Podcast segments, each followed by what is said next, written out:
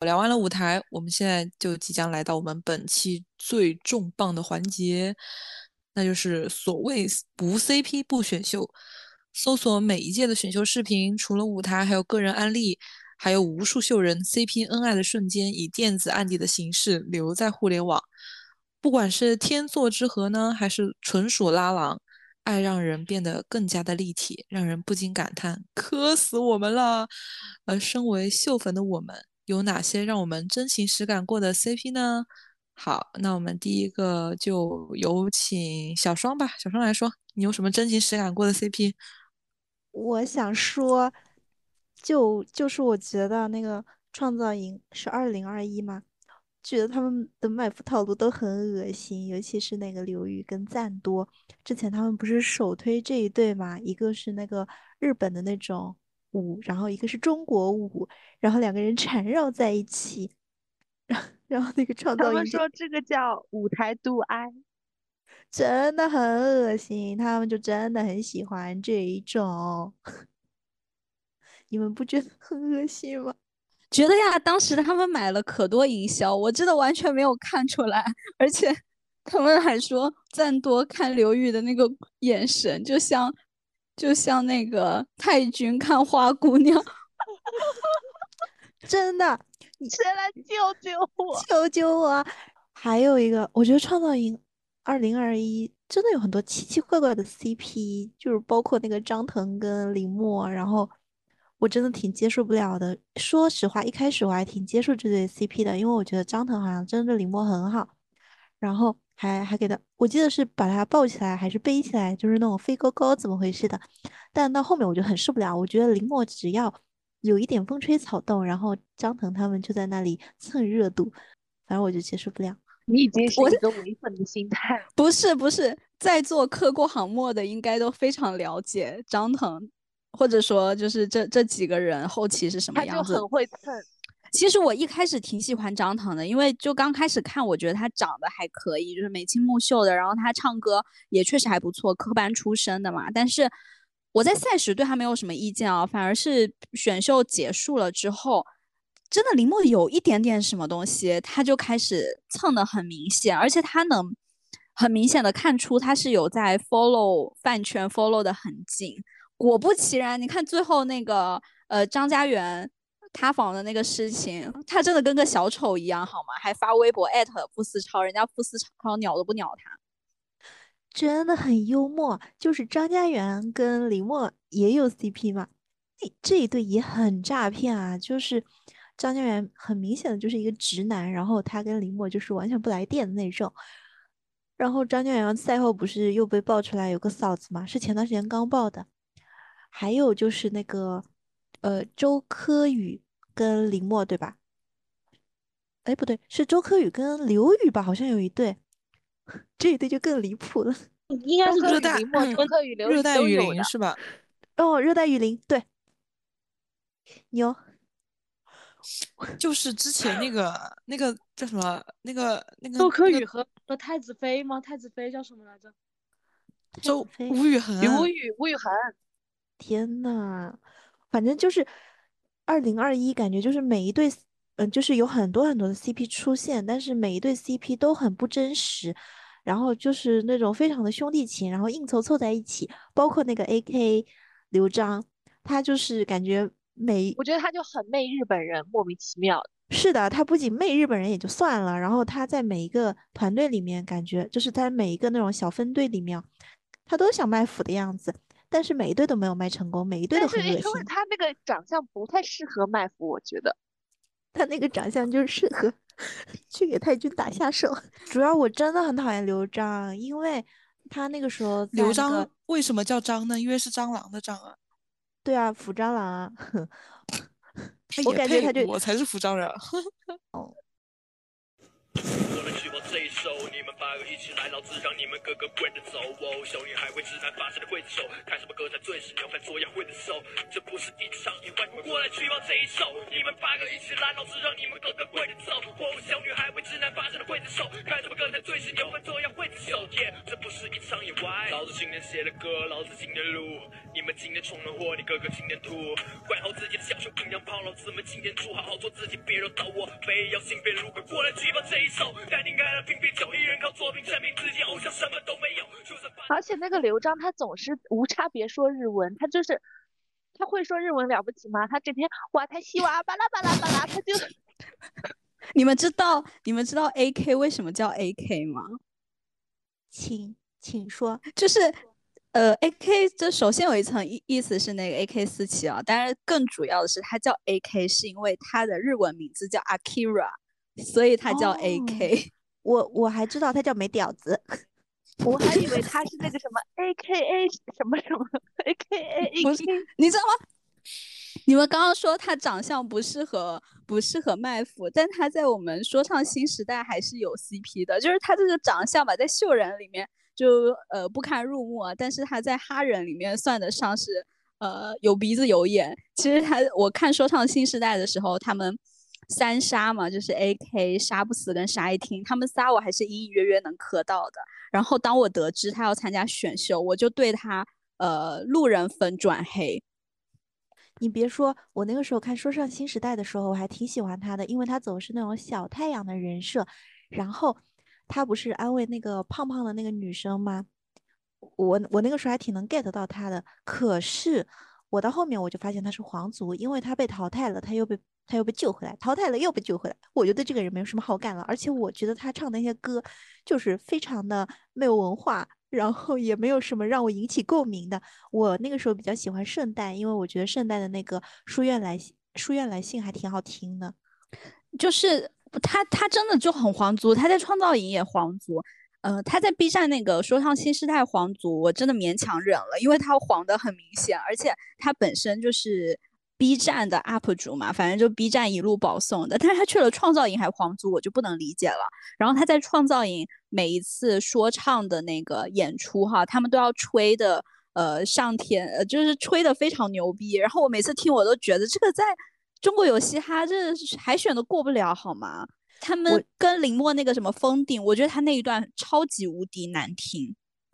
我觉得刘璋能在各个节目成为皇族，是因为我们人类爱护小动物。原来你这么喜欢南方的大蟑螂啊！啊，也算动物吗？就是我们人类要和动物和谐相处。你们小心，刘璋到时候要你们发道歉信，我跟你说。我我想说我也写首歌。那个，在干嘛？是已经道歉完了吗？我还要提名一个二零二一年选秀节目，我觉得不太适合卖腐的人，就是那个青你的光头梁森，我觉得他也不太适合卖腐，而且他的那个哭泣的表情包是我这几年来最喜欢的一个表情包，就是梁森光头哭泣。哦，还有就是你们说的那个青三，刚刚不是说那个草鱼跟孙一航吗？我觉得这一对怎么说呢，就是父子感太重了，然后主要是草鱼的年纪有点 有点太高了，所以他就跟孙一航，你知道吧？他就他就是得卖腐，你你卖腐，他就他就得有一点那种情感的那种互动，就是那种恋爱情感的互动。他没但是孙一航也长得老了，其实他们俩 云云还好了。可是孙一航矮啊，我磕的是一种竞技感，因为草鱼是有圈外的长期女朋友的，然后呢，而且他跟孙宇航一个高一个矮，一个老一个少，我就磕的是那个父子乱伦的那个呃竞技感的那种感觉，我就觉得特别好磕。什么然后我之前 还在豆瓣上看到一篇文章，就是捡了一只流浪猫回家，然后这只流浪猫是一只猫妖，它就会变身成为孙宇航，然后呃就是就是很黄，我觉得很好看那篇文章。你我该不会是绿帽狂吧？我以前磕的 CP 是猫美和响伟，就是刘洲成和李茂，然后还有陈翔、李伟，我觉得超烂的。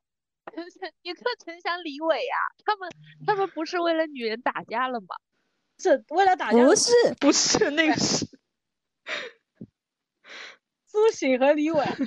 哦，那陈翔和李伟是，哦哦，我知道了，就是也也能磕，他他俩现在也能磕，双烂人。就是超烂。但其实还好，就只有这两个烂的，其他磕的什么明月呀、什么楚楚书啊，就是还行，真的还行。你既然都说到就是快男快女了，我觉得小鱼也应该给大家分享一下我我行我秀。我那个时候是小学的时候，其实我不是很懂，而且他是要那个发短信投票嘛，我连手机都没有，我就我就只能看看。然后我当时磕的 CP 是薛之谦和君君，然后他们还有那个呃出了写真集，什么千钧一发，他们那个时候就是我觉得是最古早的麦腐了。然后他们两个还有那种很暧昧的采访啊之类的，我就看着很上头。那你的 CP 史确实挺早的，就是那个时候那个就是磕 CP 的那个魂已经觉醒了，是吧？对，然后那个时候还有传言说那个君君退赛是因为他想把那个冠军让给薛之谦，然后反正我信了，我觉得很感人，很感动。你赶快去买个脑白金吧。不行，我要插播一个关于磕 CP 的。你们知道当时快男快女的时候，不是在城堡里面有那种直播吗？对对对，然后他们是连那个换换衣服什么卧室都能看到。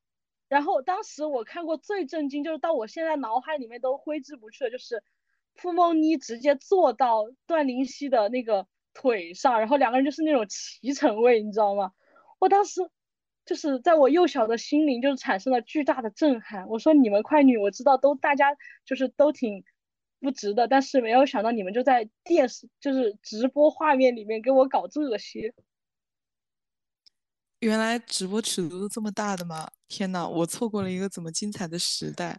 嗯，等等，我再插播一个，就是你说那个直播，我不知道你们有没有看过《燃烧》《燃烧吧少年》，就是肖战啊，然后武嘉诚、古嘉诚、燕旭佳、夏之光他们那一批人出道的那个选秀，但那个时就候就是就是夏之光哭的很丑的那个是吧？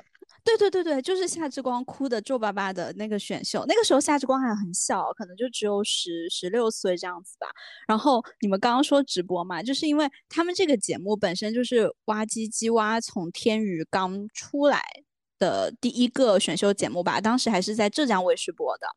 然后他们的模式其实就是沿用了之前快男快女的那个模式，也是住在一起城堡直播。然后他们住这个城堡有两个很抓马的事情，有一次一个一个公演结束吧，还是说排练的时候哈，吴嘉诚觉得效果不是太好，然后他又觉得古嘉诚不是很愿意跟他沟通，然后两个人排练完准备要吃饭，古嘉诚在那。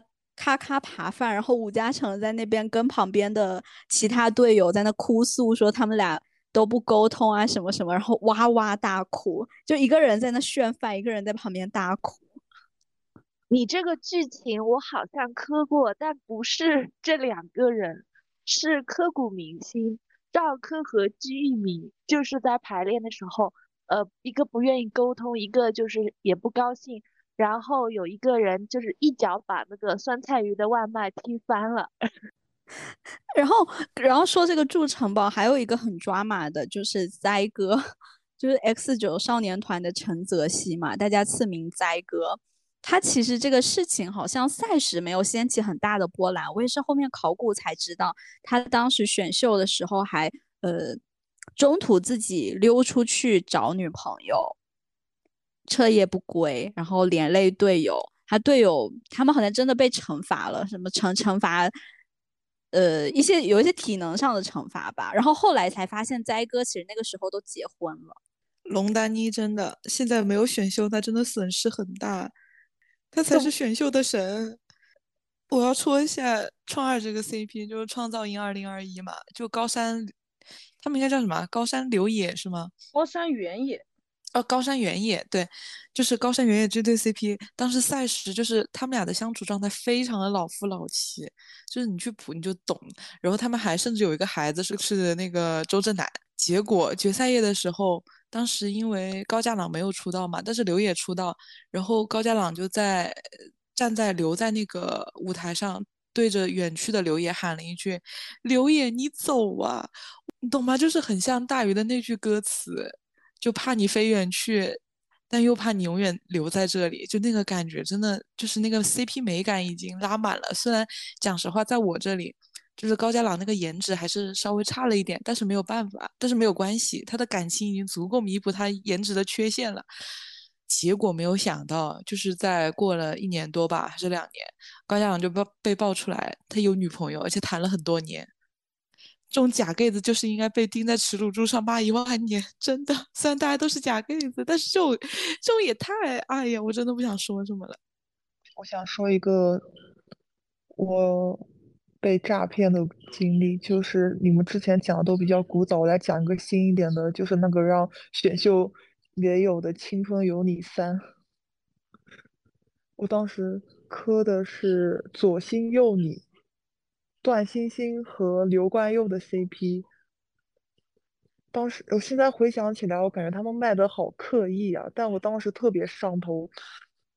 主打的就是段星星是那种年上 年上特别包容，各种宠宠溺刘冠佑这个年下的感觉。当他们好像一公二公，还有一个导师合作舞台吧，还都在一起。然后每天当时选秀期间的粮好多啊，每天都在课堂。我还记得他们当时有一个叫友情研究所的采访吧，因为刘冠佑当时说他是从韩国回来的嘛，当时是那个韩国公司没让他出道，一直说他是 Plan B。然后友情研究所的时候。段星星就让刘冠佑问他，是吗？问你，我我还挺想问你是吗？你问我一遍再问。刘冠佑是段星星的 Plan A 吗？是啊。OK，是。刘冠佑是段星星的 Plan A 吗？段星星还说是啊，然后还一直喊刘冠佑小笨蛋。每天他们就大厂那边不是每天有粉丝会在门口蹲守吗？拍一拍他们，他们有时候训练完的时候会出来，然后呢，每天晚上就是都能看到西柚在一起遛弯。有一次好像是刘冠佑要先回宿舍吧，段星星还有事情要做，他就还要把刘冠佑送回宿舍，看他进门，然后再走回来。而且那一届周边不是会卖他们的娃吗？同款棉花娃娃，同款棉花娃，他们每天就背在身上。有一天粉丝就冲他们俩喊说：“嗯，段星星、刘冠佑，给我看看你们的娃。”段星星就把刘冠佑的娃娃举起来给他们看。还有还有什么事啊？哦，还有就是节目就是官方剪出来的一些，就是比赛的时候他们训练，刘冠又睡着呀，段星星去给他嗯盖盖衣服吧，还是还整在他腿上什么的。反正当时我我磕生磕死，我觉得哇这一对感情也太好了。后来就是他们决赛不是没有了吗？因为发生了一些不可描述的事情。决赛取消了，他们几个人就打包消失了。我我听说当时还是还是偷偷转移给他们转移到北京的宿舍了嘛，大概有一个月时间，他们这群人都失踪了一样。我就一直在等小道消息，等他们出现。哦，后来听的小道消息是他们出来以后，这个组合刘冠佑和段星星还是一个房间住一起。我想着哇，我的 CP 还有售后。没想到等他们正式出面以后，那个组合叫啥来着？我都忘，他们叫什么？X Form 吗？对，叫 X Form，没有叫 XO。出来以后，我发现就他们有一个，他们第一次有一个新浪扫楼吧，他们这个团新浪扫楼，扫楼的时候，我就发现他俩开始有点冷了，就是段星星也不回刘冠佑的微博，也不在他的微博底下留言。然后他们采访的时候说到，就是他俩房间的布置要每每一个每一对室友好像都要分享一下吧。段星星也不太想讲他跟刘冠佑的事情，他说刘冠佑总是喊他哥，他觉得很烦。然后当时刘冠，我记得段星星是和孙颖浩他们好像都是，他们是一起来组了一个舞台来参加比赛的嘛，他俩关系比较好。就自从这个组合出道以后，段星星基本就只和孙颖浩在一起玩，他俩一起合照，一起去游乐园干嘛干嘛的。我到最后好像是有一个活动，是段星星和刘冠佑他们去北京环球影城吧，去环球影城。我当时想着能不能磕上一口糖，结果段星星回来发微博，他把他偶遇到的朋友都拍进去了，他把他跟刘冠佑的。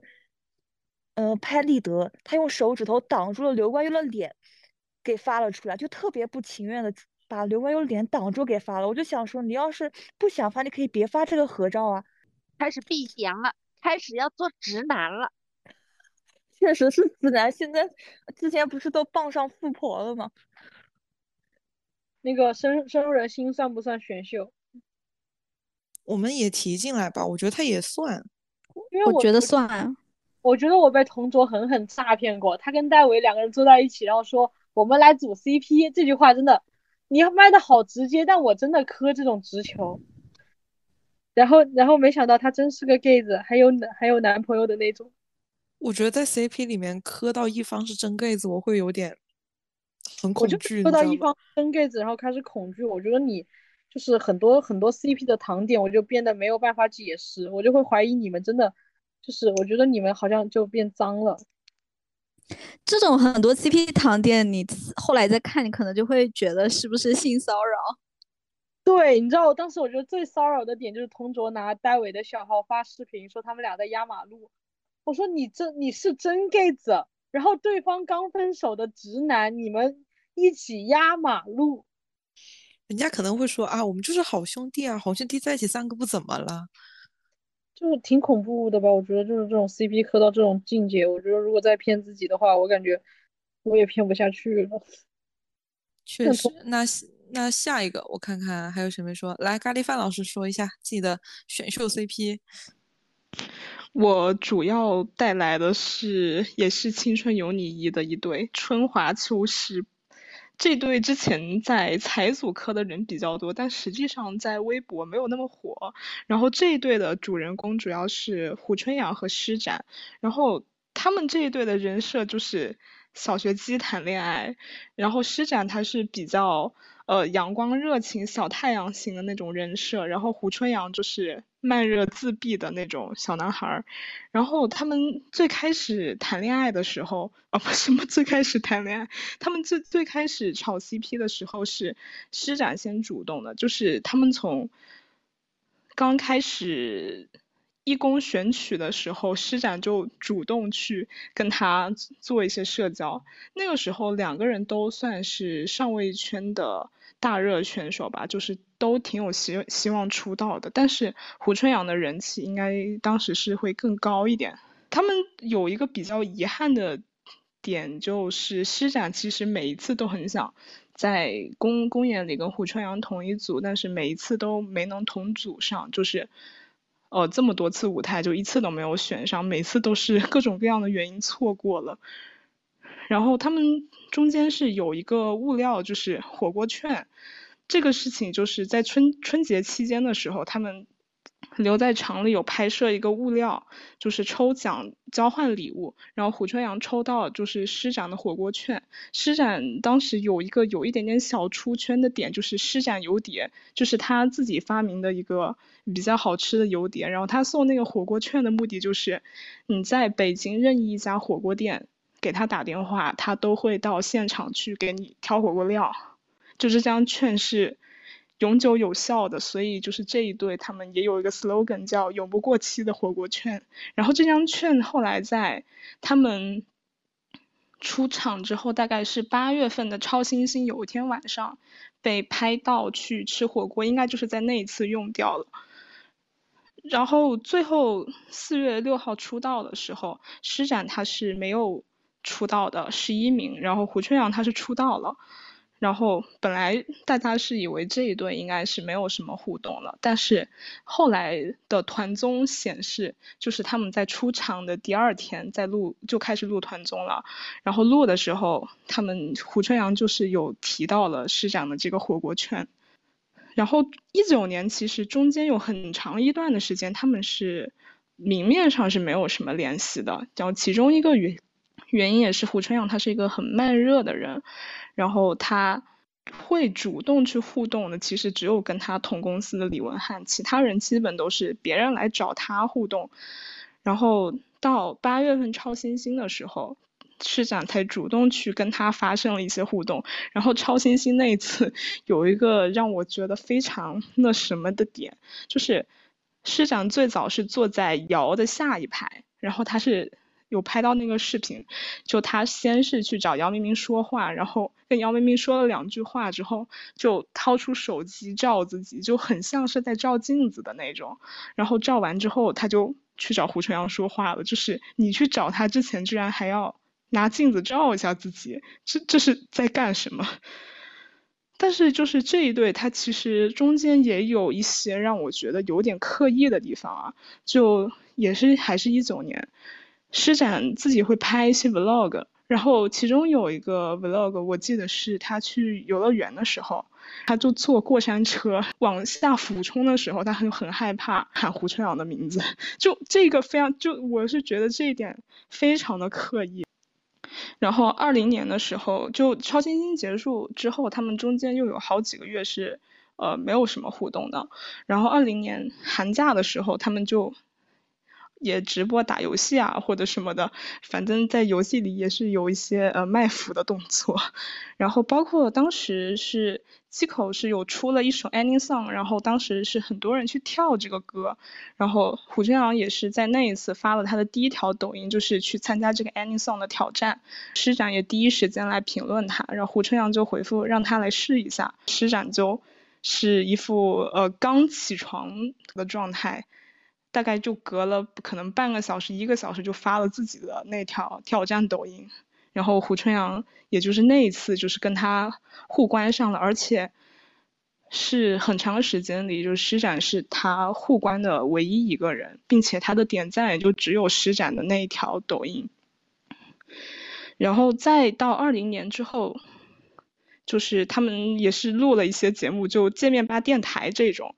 但那一次很多人是磕生磕死，但是我个人是觉得是有一点刻意的，就是他们在那一次是说了很多，就之前没有出现的很让人误会的话，就包括师长是说什么啊，我只想看胡春阳拍的剧，就说我只想看他的 cut，然后说什么呃，如果你去演校园霸凌的戏，然后我就保护你什么的，就。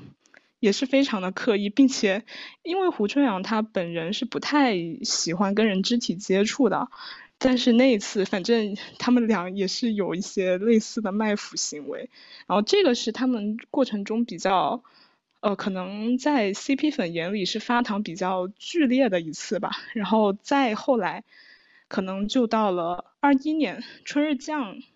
的时候，就《春日酱》这个综综艺也是聚集了很多的秀人，然后在这个综艺里，两个人也是大卖特卖，就一直挨在一起，就一些很常见的卖腐套路。然后施展还问他说：“啊，我调的火锅料你打几分？”然后胡春阳说：“啊，那当然打十分。”就反正就类似这种常见的卖腐套路。然后再之后。他他俩就是断断续续的，有的时候可能发个合照呀，或者什么类似的事情。然后到二二年那次，胡春阳就塌房了。然后他塌房的时候，施展还出来倒油，是就是在他应该是塌房的第二、第三天吧，然后就发了一条微博。然后是自己的自拍，然后但是文案的 emoji 上带了羊的 emoji，然后底下评论就说你现在这时候敢出来提羊也是挺大胆的。施展还回复说有什么问题吗？然后这条微博就被胡春阳的伪粉给冲了，就是本来就很生气，你还要在这个时节骨眼上赶出来倒油，然后中间就还有一个施展当时选秀的时候和他当时的嫂子。的详细的讨论怎么在节目里卖腐吸粉的记录，然后里面就也说了很多，呃，你要和胡春阳怎么努力，嫂子还跟他说你要让胡春阳主动一点，不然就显得你一头热。师长就说那他不会主动的呀，现在先我先主动，过过了一会儿过后他就会了，我先相信他一下。然后师长还去找胡春阳说。呃，我们现在挺火的，但是胡春阳当时应该是没有 get 到他的意思，还回施展说啊，我知道。最后有一个就是他跟嫂子开玩笑说胡春阳真的好乖，我媳妇，然后嫂子看了这条就炸了，但是就是胡春阳我媳妇就是这一句也是也是这个 CP 的嗯。也不能说糖吧，因为毕竟这个是跟嫂子说的，所以这件整件事情显得就挺恶心的。然后再之后就是一直到二二年胡秋阳塌房之后，他们俩就也没有什么明面上的互动，也算是 卖腐的诈骗吧。天呐，从那描述里我就已经能想象到这对 CP 有多么的纠缠诈骗，我的天呐！那下面就有请菲菲，菲菲讲过没？菲菲讲了自己的 CP 没？有请菲菲。你们之前提到快女那个城堡吗？我当时磕的是刘星和李斯丹妮。我记得他一开始刘星他其实是好是和 DL 组合关系比较好的，不知道从什么时候开始，可能是进十二强的时候吧，他和李斯丹妮关系突然好了起来。我每天就看他们城堡里那个摄像头。嗯，当时我记得每天那个刘星他好像会跟李斯在城堡有一个秋千上面约会。有一天李斯好像是在练舞还是干嘛，一直没去，刘星手里就拿了一个桃子等了他很久。然后李斯一直没来，然后刘星走了，就把桃子留在那个秋千上。他当时好像还唱过一首歌，就是有一点弯恋直的一首歌，但我不记得那首歌是什么了。他们在城堡里面有一个练歌房。就每天他们轮流去那 KTV 唱歌，但因为时间过于久远，我已经不记得那是什么歌了。反正当时有磕到一口。后来他们决比赛的时候，我记得当时是最后一名的话，他是要选，呃，一个人跟他一起决决战，然后可以送另一个选手晋级。当时是因为李斯唱歌其实挺差的嘛，主要靠舞蹈。当时好就是要到 PK 台上，刘星就把李斯送到了晋级位，然后跟另一个人 PK。结果下一轮的时候，他俩反过来了，是李斯要要跟别人 PK，选一个人晋级，他就毫不犹豫的要选刘星晋级。刘星当时就很不情愿，一直在哭，就不愿意把手举起来。当时我为他们流了好多 泪呀。这是一个比较古早的磕 CP 的启蒙，然后还有一个。印象深的是四零四里面的金宇硕和李正赫，他们两个是一个组合里面的，参加选秀是那种回锅肉。反正当时有中途有一段，好像金宇硕已经到第一名了，然后李正赫是第二名。当时觉得好晃好爽，就是看皇皇上皇后登基的感觉，我就觉得这两对肯定这两个人肯定稳了嘛。没想到因为坐票坐的太明显了，把李正赫就是。决赛的时候淘汰了，金宇硕是第二名，但李正赫没出道。当时决赛夜上的时候，李正赫就哭着跟金宇硕说：“呃，对不起，应该陪着你的，我爱你什么的。”哇，那一夜我也流了好多泪。这是我两个要分享的 CP。那我来讲讲我就是印象比较深刻的 CP 吧。其实。哎，你说磕 CP，我觉得每次搞选秀你一定会磕 CP，我都感觉有点说不过来。但是如果说，呃，创造营二零二一的话，也就是其实是我搞原计划的起点，就是在磕风景园林。不好意思，对我磕我搞我搞原计划的起点其实是在磕风景园林。那个时候哇，张家元跟李默，天呐，简直太甜了，就是他们俩。就是从一公开始吧，到后面就是慢慢的有了黑眼圈乐队啊，然后又一两个人一一直到决赛怎么怎么样，就是一路走来，你都无法想象他们俩他们俩到底发生了多么甜蜜的事情。就是，呃，当时首先在 Loverboy ATA 嘛，然后就李李默就带着张家元一起练舞啊，然后到后期，每次张家元就会把让李默。就是坐在他的肩头，就把他举高高。哎呀，就那一个动作，你就会觉得他就对李默好像是挺特别的。然后包括，其实我觉得官方是有在推风景园林这个 CP 的吧。反正当时就短短长长磕了很多赛时和赛后的一些糖，包括最后他们俩，我最记得总决赛总决赛的时候也是，就是最后两个人走上那个出道夜的那个。怎么说那个台子的时候，两个人还拥抱了。哎呀，我的天，那个时候是真的感觉他们俩太美好了，又很甜。而且张家元当时表现的形象就是那种可以接受李默的那些奇奇怪怪，而且并且会无限包容他的人。当然，虽然我们知道后面这其实都是假的，但是那个时候确实是真真实实的磕到过。OK，还有一对就是创造营的叶斯莫拉，他们当时的我记得是连。其他的选秀的选手也在磕，在那些采访里，那些选手也在磕，好，大家都在磕，都觉得他们是真 gay，他们我觉得是有一种半出柜半公开的那种，大家都知道他们是一对的类型。然后，而且他们在决赛夜喝醉了之后，两个人手牵手在那个夜色中离开，我觉得这跟出柜公开没有什么区别吧。结果赛后，奥斯卡就被爆出有女朋友，他是直男。当时我真的觉得非常的震惊。你跟我说你是直男，然后这一对阴间 CP，我现在又有一个新的磕法，就是说，我也觉得他们有可能是弯恋直。然后，呃，胡叶涛前段时间在抖音的直播里也说过，他说就是那个暗喻对方是直男，然后呃，他喜欢上一个直男，然后有一种就是直男爱上伪娘的感觉。这个我也觉得是蛮神神奇的一对 CP。而且伊斯莫拉，我觉得就是真真假假，你知道吗？因为我有个朋友，他其实之前从来不搞选秀 CP 的那种，他就是伪粉嘛。但是他，他就是我记得当时在二零二一年的时候，他那个时候非常震惊的给我说，他说：“你知道吗？伊斯莫拉是真情侣。”我说：“啊，我说你不是不磕 CP 的吗？”他说：“你别管这些。”他说：“我告诉你，伊斯莫拉是真情侣，就是那种。”他们俩的，他们俩 CP 程度纹身的，我觉得有纹身这就不能开玩笑了吧？也不一定，可能是他们叫什么骗自己，就呃把自己也骗进去了呢。而且他们其中那个胡叶涛，看上去他就是确实是应该是喜欢男生的。胡叶涛这个其实真不一定，他隐隐约约是有一些女朋友的瓜的，我觉得不好讲。他那个样子吗？其实，其实我一直不太喜欢胡叶涛，就是我很讨厌，呃，男艺人去吃这种女性红利。我觉得他这一点做的特别明显。就像啊，除了他之外，还有呃，创造营二零二一那个薛八一，他在决赛唱唱母系社会，我觉得我真的要吐了。他想蹭，但他唱的超难听，对，起来，对。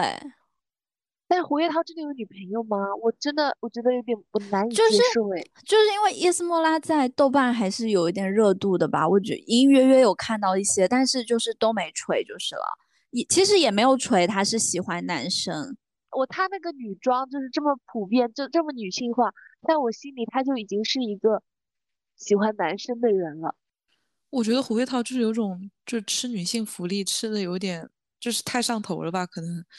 感觉他非常享受这个过程，就是就是每次他不是有什么动态就会买个什么热搜之类的，然后下面就一堆人在那吵架，说啊胡一涛其实是个男的，你们不要维护他。然后另外一方说啊，但是他的性格又很像女生，所以我们要包容他这种感觉。我当时啊，我说他还是个男的。胡叶涛因为他这个装扮其实是丢失过很多工作的，就是在选秀刚结束的时候，他因为他那个有段时间太过女性化。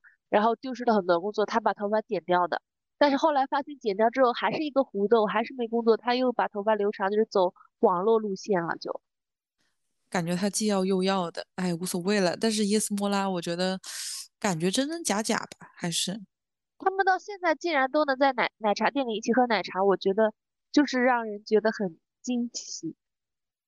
没准我们就是他们 play 中的一环呢。但主要是选秀其实很很少出现这种类型的 CP，就是一方其实比较接近于就是真女生的这种状态，是的，然后是的，然后另一方就感觉像直男，就是嗯，所以我就磕直男爱上伪娘，新的磕法出现了，真的。我想想，那还有谁没有发言？大家都说过了吗？大老师也说过了，是不是？我其实没有怎么磕过选秀 CP，因为我磕 CP 我就很不喜欢工业糖精，我觉得选秀 CP 都比较假，我磕不太下去。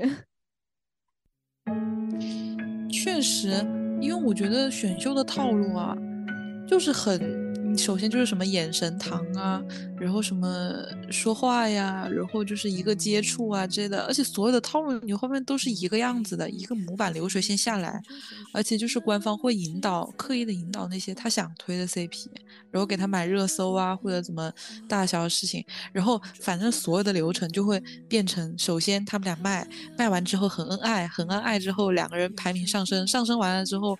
吃到福利了，迅速解绑，马马上两个人提纯避嫌，哎呦，我都觉得就是磕的我后面都有点心累。我说早知你们俩要解绑要避嫌，那我何必再磕你们俩？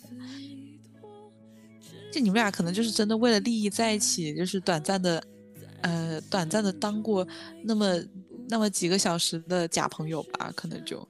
的选秀的 CP 功利性确实就很强，因为他们毕竟是为了一个结果在。奋斗，他们想要达成自己的目标，就必须要使用一些其他的手段，比如说，嗯，蹭 CP 热度啊，或者怎么样。因为我感觉现在的选秀，其实你单枪匹马的冲的话，不一定能冲到最后。但是如果你有一个 CP 的保障的话，你最起码能杀到决赛，然后就可能以 CP 的名义又会吸更多的粉，甚至能提纯到其他你对方的一些粉丝这样的。关于选秀，我们有太多的回忆：廊坊的大雪，海滩上的烟花，窗台边的喊话，几十公里外的拉链，从天而降的礼花，还有无数次的相拥和泪水。也许走走出舞台的他们早已变成了另外一副模样，但是幸运的是，选秀里记录下了他们属于舞台最鲜活的瞬间。虽然今年已经是选秀消失的第二点零五年，但是我们的秀似乎也已经在悄悄地绘土重生。作为冷酷无情却又情感充沛的秀粉，我们也拭目以待，未来将会出现更多喜闻乐见的新乐子。也请各位秀人牢记，麦腐是最好的医美。那么，期待下次与选秀，还有与我们观众老爷的相遇啦！本次六六大顺到此结束，感谢我们这一次远道而来的几位嘉宾，呱唧呱唧。好，大家拜拜，拜拜，拜拜，拜拜，拜拜。